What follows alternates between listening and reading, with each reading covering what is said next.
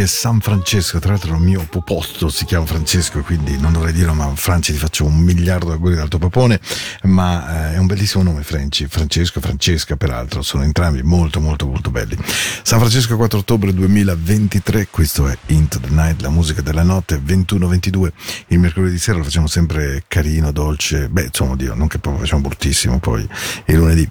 Into the Night va in onda 47 ore dopo la puntata di lunedì e va in onda il lunedì e mercoledì 21 22 replica domenica 22 24 paolo at radioticino.com l'indirizzo di casella postale mail per scrivermi e poi se avete voglia vabbè sapete tutta la filiera dei podcast c'è Spotify e naturalmente c'è anche il podcast della radio vera e propria e poi Into the Night Radio se avete voglia di ascoltare la mia musica la mia scelta beh, parola d'onore ogni settimana metto qualcosa di nuovo proprio promesso promesso promesso non sono Ambra ma promesso promesso prometto eh. ben arrivati. Spero che siate bene che sia stato un buon mercoledì.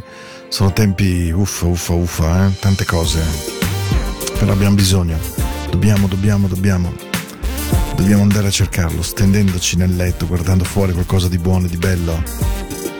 E crederci. Assolutamente crederci. Se no vincono loro vincono i barbari. Vince la bruttura fuori. Non fatelo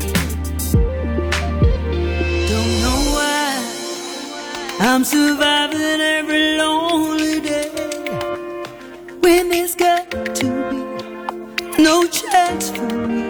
My life would end, and it doesn't matter how I cry. My tears of love are a waste of time. If I turn away, am I strong enough to see you? Go crazy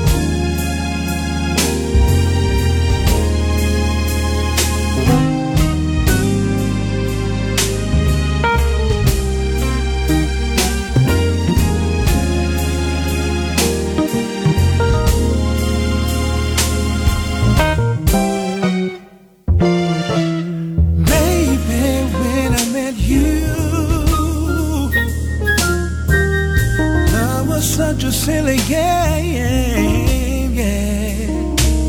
Since the first day that I saw you, I haven't been the same.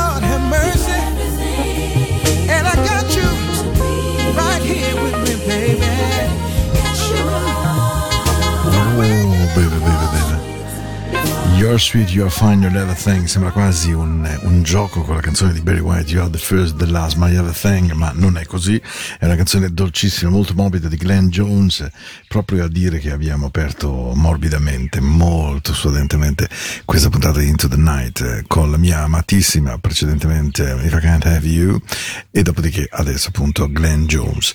Allora ve lo ricordo 4 ottobre abbiamo già trascorso 16 minuti insieme, la musica fluisce veloce, serena, veloce nel senso che si mangia il tempo ed è per quello che la musica è una grande forma di cura, secondo me una delle grandissime forme di cura indotte perché ci permette di staccare, pensare, fare, insomma è qualcosa di molto speciale per tutti noi. E, e questa trasmissione cerca appunto di andare a prendere i personaggi bravi, quelli belli, quelli gradevoli, quelli giusti, per far sì che una colonna di 60 minuti fatte di due canzoni e poi qualche parola, e poi di nuovo due canzoni, possa essere un buon momento per voi. Grazie ancora a Matteo ad Alex, Alex che si occupa del montaggio della trasmissione e a Matteo che la vuole ogni anno, nonostante io dica ma forse the time is come, whatever you do, I love it. That I don't mind, no non mi preoccupi per nulla.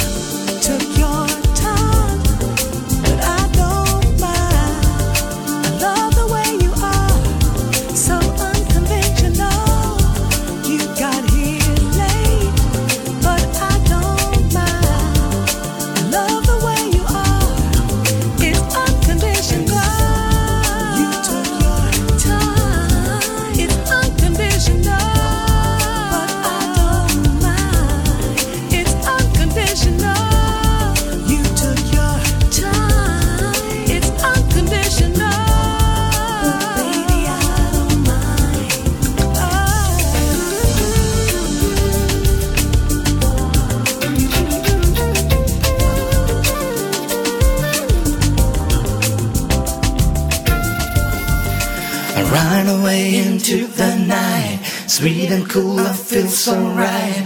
Music showed me right away, and now I know that this song will know. Late man, astray.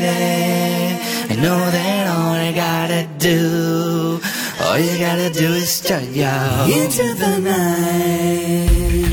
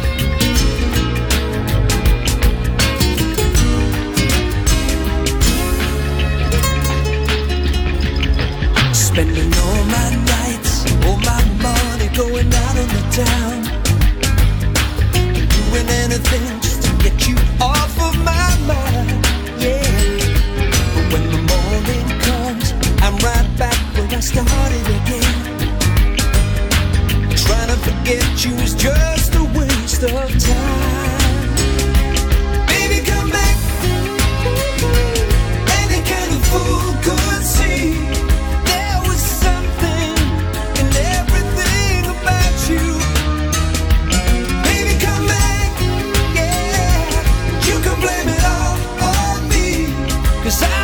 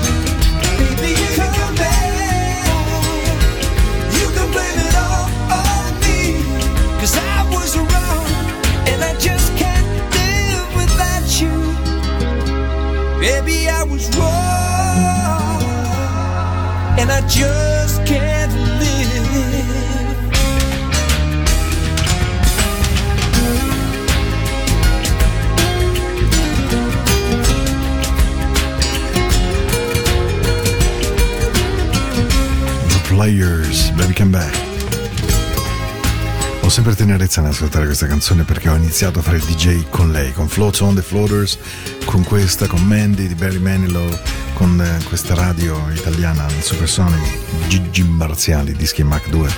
E lì ho proprio capito che la musica sarebbe stata la compagna della mia vita. Avevo più o meno 12-13 anni, quindi insomma piuttosto piccolino, eh. Però stavo lì con le cassette, registravo col microfono, mi allenavo, cercavo di leggere le hit parade veloci. Mi ricordo ancora quando sono riuscito a dire Earth and Fire, tutto veloce. E allora Vorrei dedicarvi questa canzone con tutto l'amore del mondo, lo vorrei dedicare anche a Paola e a Jonathan che stanno facendo qualcosa di magico per Francesco. Ovunque tu sia, noi siamo. Come on, my friend, leave your caution to the wind. I know we used to keep this feeling out of sight. It's getting stronger, feel it burning in my mind. Slowly teasing me, it's growing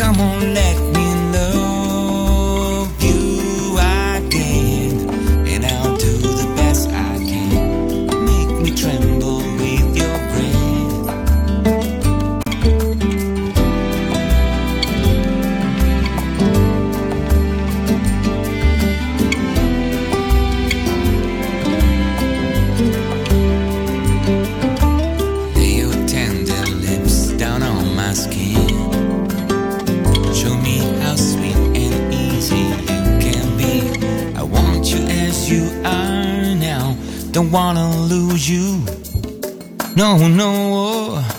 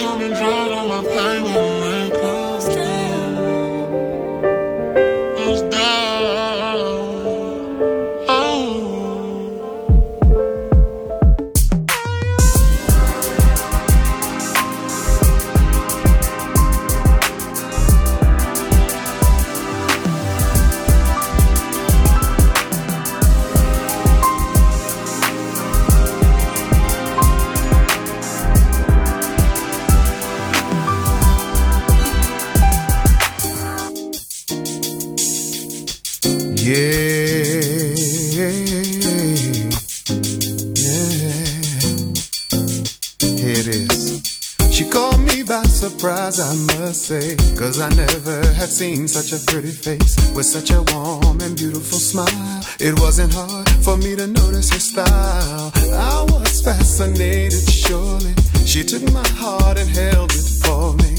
I wouldn't let her get away, not until she heard me say.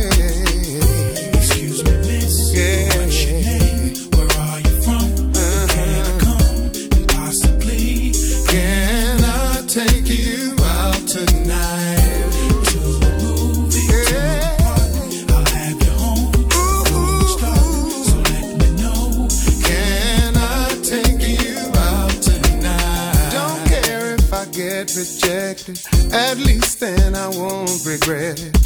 Regret the fact I missed the chance for romance at least. I'll walk away knowing I tried my best and I'm going. I'm going on with my day. Cause at least she heard.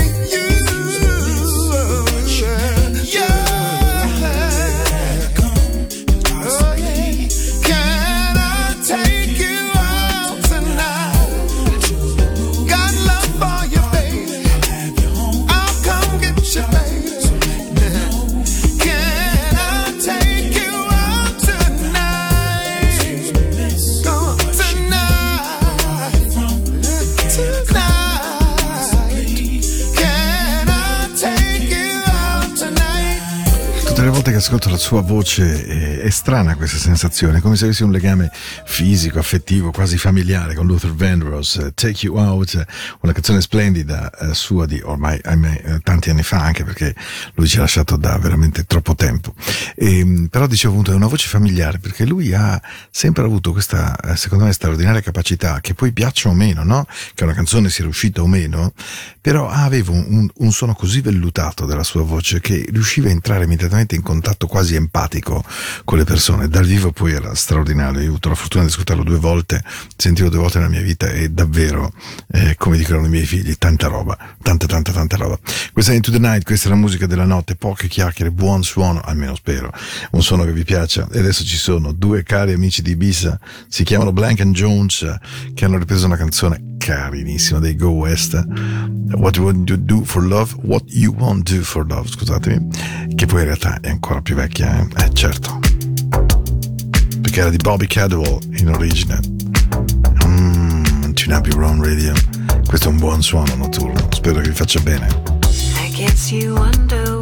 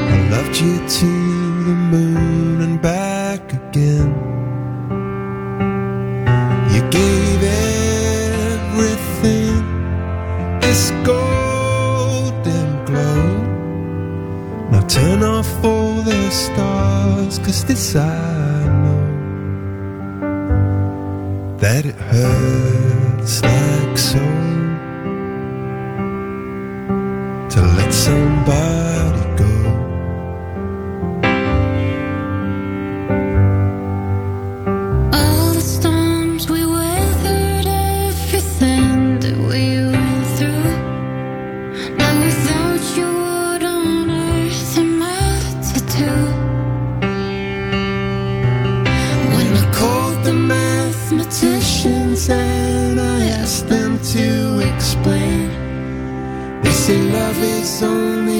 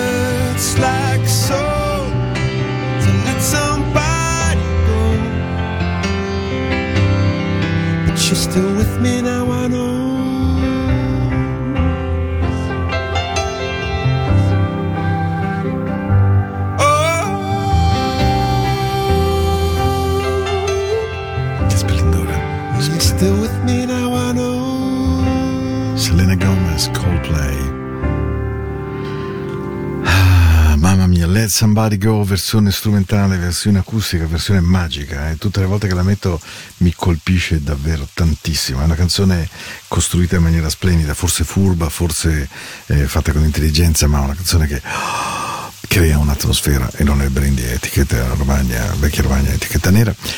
Mm, ci sono un sacco di persone che ovviamente che conosco per amicizia che mi chiedono spesso quali sono le canzoni che amo, bla bla bla. è normale che te lo chiedano perché sapendo che è la passione della mia vita se no si annoia, gli viene un colpo di sonno, almeno mi parlano di musica.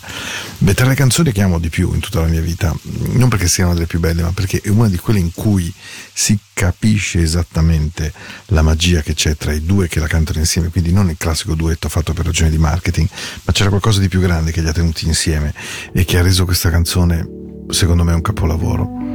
Se soprattutto amate la musica, se ascoltate la musica e non la subite, andate a prendere con un buon volume della vostra radio come loro due giocano con due voci straordinarie.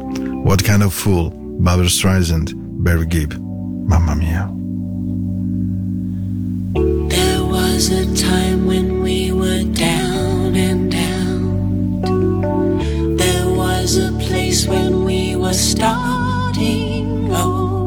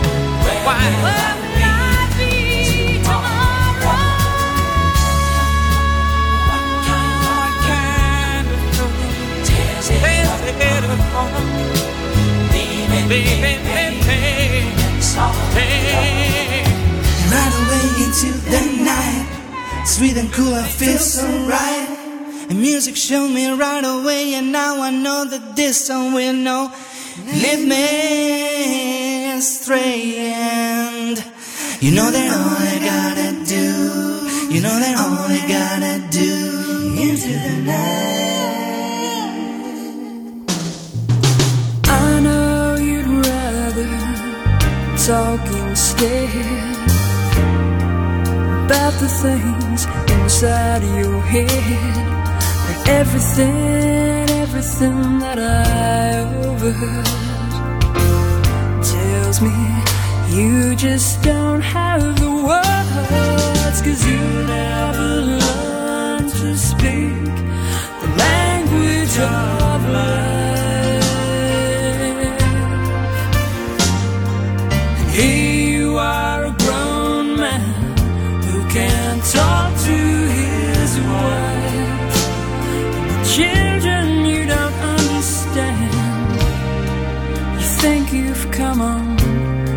before. Still got the job, the house and the car. But there's one thing, one thing that you never get. Grip on life's sweet alphabet. Cause you